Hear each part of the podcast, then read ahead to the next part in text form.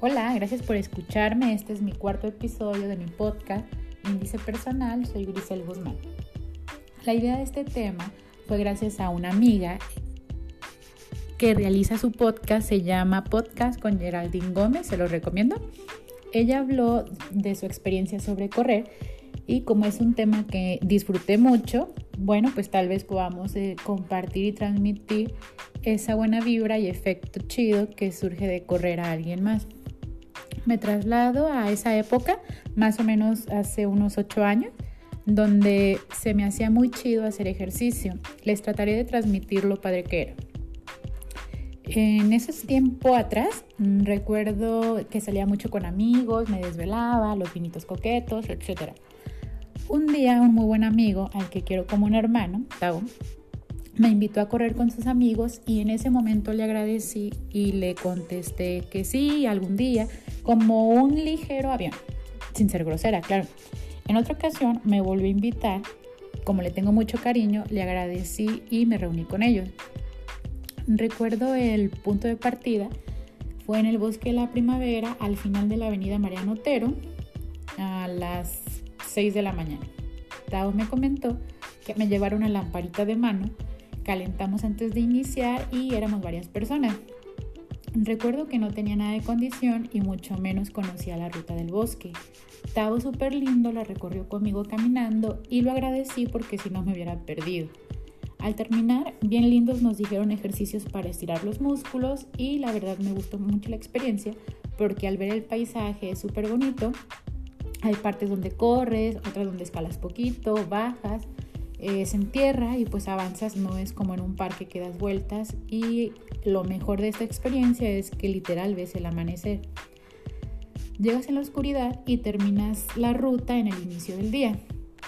Las siguientes veces me daba pena hacer que se retrasaran por mí porque no tenía la misma condición y pues bueno, le daba aunque fuera ritmo lento.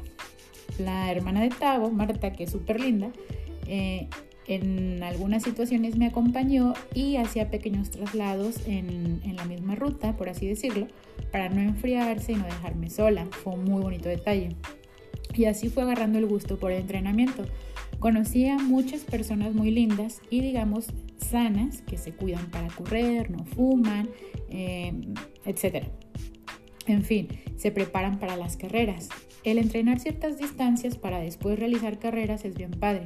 Recuerdo que en algún momento me comentaron, si vas a correr una carrera de 5 kilómetros, entrena 8 o 10 para que se te haga más fácil la carrera. Y sí me funcionó el tip. No voy a decir que te haces el número uno, pero en mi caso era algo así como decir, si entreno tanto, pues la carrera se me va a hacer como agua, un poco más fácil y fluida. Por cierto, eh, cuando empiezas a correr y como que te va dando ese gustito, empiezas a adquirir cosas y comprarlas. Eh, puede sonar algo banal, pero por ejemplo comprar tenis especiales, la ropa para correr, el portacé, la cangurera para el agua, etc. Son cosas que a mí en lo personal me motivaban y disfrutaba más la experiencia. Debo mencionar que ellos crearon un equipo al que llamaron Omega Tape. Tavo era el capitán y hacía muy bien su rol. Nos daba rutinas especiales, programaba entrenamientos, nos llevó diferentes rutas, diferentes lugares. También entrenamos en asfalto, etc. Como en el Parque Metropolitano, que se lo recomiendo mucho, está súper bonito y la ruta alrededor son 5 kilómetros. Y también es muy bonito paisaje. Hay una pista específica, todo muy lindo. Una vez también realizamos un entrenamiento en la unidad de revolución porque Tabo lo organizó, como les comento, súper lindo y muy profesional. Y ahí me sentí como un poquito más pro, porque había carriles como de relevos, eh, nos medía tiempos, hicimos ciertas actividades, de hecho corrimos unos relevos entre nosotros. Y voy a hacer un paréntesis, esta actividad es como bien chida porque pones de tu parte como para, tengo que correr rápido para llegar al otro y que mi equipo gane y eso está muy padre. En el equipo era un entrenamiento profesional, o sea, no solo nos juntábamos todos de, eh, vamos a correr, no. Mandamos a hacer un uniforme, eh, era especial y muy chido, por cierto, nos formaba muy bien. Un integrante del equipo los diseñó y las playas le quedaron muy bonitas. La tela era especial para correr y traía un mensaje y un diseño pues muy nice. Y aquí haré una pausa. El disfrutar de esta actividad hace querer compartirla e inventar a, invitar amigos en ese momento. Y en mi caso motivé a varias personas. No todos siguieron, pocos continuaron y después de retirarme siguieron realizando esta actividad y logrando cosas muy chidas en el deporte. Y eso me dio mucho gusto, me da mucho gusto, porque comparten sus logros y está padre como ver el avance. Ok, volviendo al tema, cuando empecé a correr carreras me sentía como pro. Lo disfrutaba mucho, aunque no llegara ni en los primeros lugares, porque pues escuchaba mi música, veía el paisaje, hacía ejercicio, como que hacía, no sé, no sé cómo explicarles, porque aunque venía pensando, viendo y corriendo, a la vez me relajaba. Entonces me ayudaba como a pensar en ciertos temas, etc. Entonces como que esa combinación al mismo tiempo para mí era muy chido. El ambiente de las carreras es muy lindo, muy padre. Cuando corres y tu equipo te echa porras al llegar, cuando tú vas de porrista también es muy divertido. Son diferentes lugares, hay mucha gente con sus playeras y equipos. Eh, obviamente pues muchísimos, muchísimos equipos. Y mm, recordé una vez que fuimos al Nevado de Colima, no corrí, solo iba de porrista de mi mismo equipo y rentamos una cabaña grande para varias personas. Al día siguiente hicimos la carne asada y bueno, esos momentos también son bonitos recuerdos y hace un grupo de amigos más unidos y más padre la experiencia. En el tema de las carreras en el trail, eh, esto quiere decir en la montaña, corrí algunas, algunas pocas de 5 kilómetros una de más kilómetros en la Feria del Elote, que esa es por creo. Y bueno, en esa carrera no la corrí tal cual, hubo partes donde también caminé, pero estuvo diferente la ruta y como ver a toda la gente pues activa y haciendo el ejercicio también es muy motivador. En algunas carreras eh, te ponen como un chip, me acuerdo que lo poníamos en, los tenis, en las agujetas, esto es con la finalidad de que vean tu ruta y bueno, evitar que la cortes o alguna situación así como de trampa.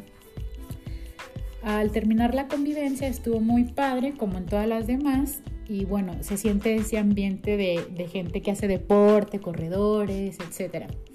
Luego, como ya trae el espíritu de las carreras, salió la carrera de Bonafont, que la verdad está muy bien organizada y está, pues es un evento padre. Y bueno, me puse de acuerdo con amigas, la hicimos dos veces. La verdad esa, esa carrera se me hizo un poquito más fácil porque pues ya era en pavimento, la ruta era entre la, la colonia específica que está por Galerías, la Plaza Galerías. Y bueno, también el ambiente, somos mujeres de todas las edades, está como muy padre que ciertas marcas fomenten eso, porque la logística las medallas, los números, etcétera, pues tiene su chiste. Tal vez suene un poquito así como más o menos, pero el esfuerzo que haces para las otras carreras, pues te hacen un poquito más rápida en este tipo de carreras, en las que son en pavimento. Una parte importante es mencionar que el, que el equipo de Omega Trail, en especial Tau, nos daba técnicas eh, para subir, inclinas el cuerpo hacia adelante un poquito y mueves los brazos para agarrar impulso. Otra técnica es cómo bajar, cierta posición del cuerpo. E, esto es importante porque en el entrenamiento pues lo haces más fácil, pero en las carreras cuando llegas velocidad y viene más gente, eh, pues obviamente tratas como de avanzar y pues de, de llegar a la meta pero también es importante tener cuidado porque en ciertas rutas a veces el camino no es como muy amplio, entonces bueno, eh, todos esos tips nos los daban ellos y la verdad es bien padre el aplicarlos, si funcionan y hacen pues más padre la experiencia de la carrera.